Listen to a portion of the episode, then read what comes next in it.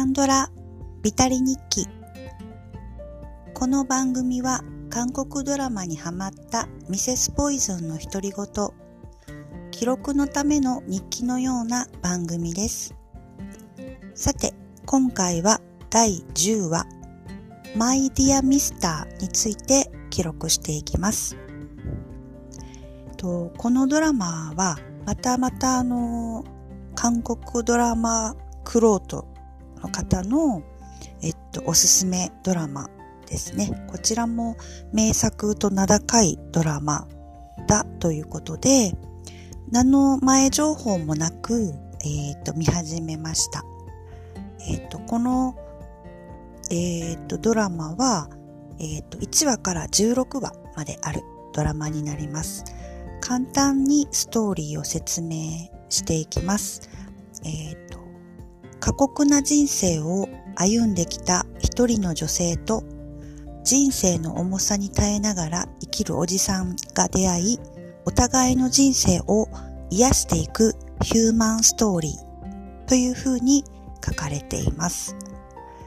えっと、主な登場人物は、えっと、この俳優さんはイ・ソンギョさん、ソンギョさんかな、ちらがまあおじさんですよね。おじさん役で出ているんですけど、この方はあのパラサイト、映画パラサイトに出ていた、あの IT 系の社長をされてるお金持ちの方のお父さんの役をされてた方です。声がすごくいい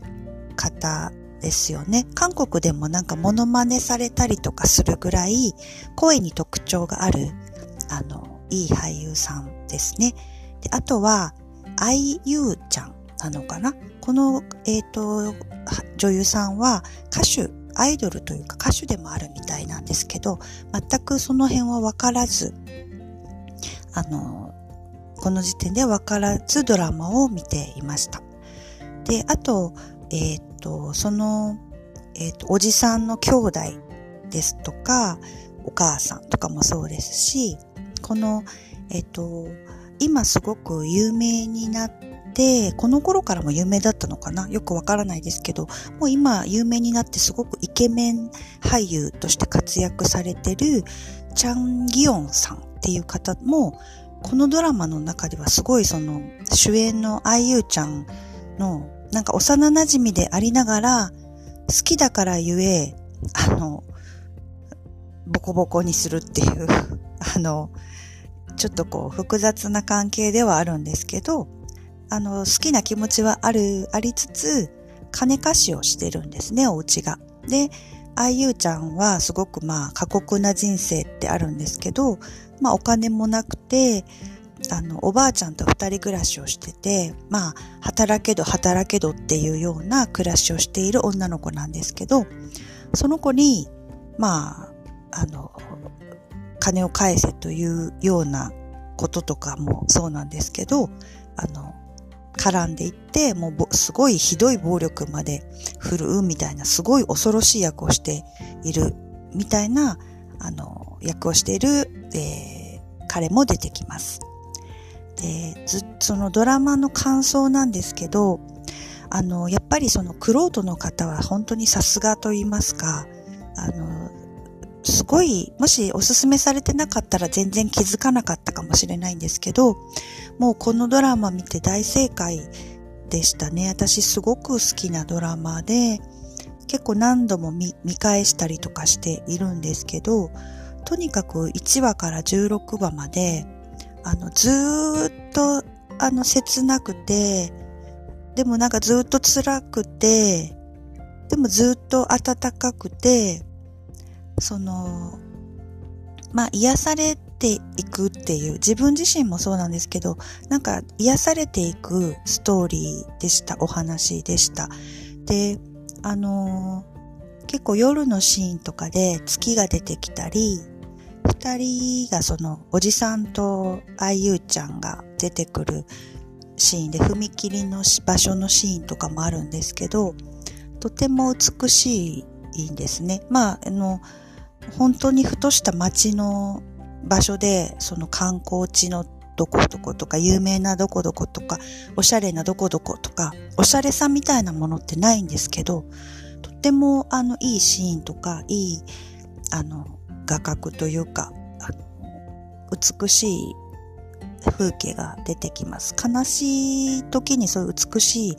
背景ってすごくこう、いいですよね。なんか温度まで伝わるような感じがします。で、中に、中に出てくる挿入歌とかもすごく良くて、あの、なんかこう、出てくる人物、主演とか主役の人とかじゃなくて、周りの人も、あの、誰一人なんかこう成功してる人が出てこないんですよね。みんな何か辛さを持って生きているっていう普通の人の話が出てくるんですね。なんかすごくドラマティックなことはないんですけど、なんかずっと痛、痛みを抱えてる大人とかのお話になるので、あの、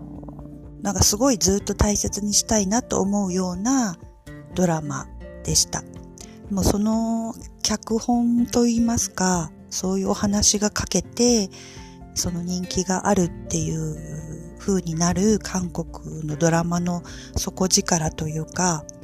やっぱカンドラすごいなって思った一本の一つではあります。で、ここまで、えっ、ー、と、10話なので、10本ドラマを見てきたり、まあ映画なんかも見てきたりしたので、まだ詳しくはないんですけど、あの、その、このドラマには、以前見たドラマで見た人たち、俳優さんたちが出てきていて、あ、その、この人また出てる、この人っていうような感じで、少し俳優さんを覚えるようになってました。とイーテウォンクラスの、えー、っと、スワっていう役をされてた、すごく綺麗な、えー、っと、俳優、女優さんとか、えっと、愛の不時着で北朝鮮のその登頂する耳野郎って呼ばれている俳優さんとかも出てきていましたし、刑務所のルールブックに出ていた、まあ刑務所に入ってたおじさんとかも出てきたりして、この頃からやっといろいろその、そんなに他も役名とかがない方で、あの、やい、ないような俳優さんでも、この人すごい大体ドラマ出てるなとか、よく見るな、みたいなものを認識できてきた頃かなと思います。でもあの、韓国の方のお名前ってすごく難しいんですよね。発音も含めて。だから、なので、韓国だけじゃなくて、海外ドラマとかもそうなんですけど、日本の何々さんっていう名前とかじゃないので、あの、韓国もしかりなんですけど、ちょっと覚えられないっていう感じで、お顔は覚えてるんですけど、ちょっと名前が覚えきれないっていう感じではあるんですけど、少しずつ、あの、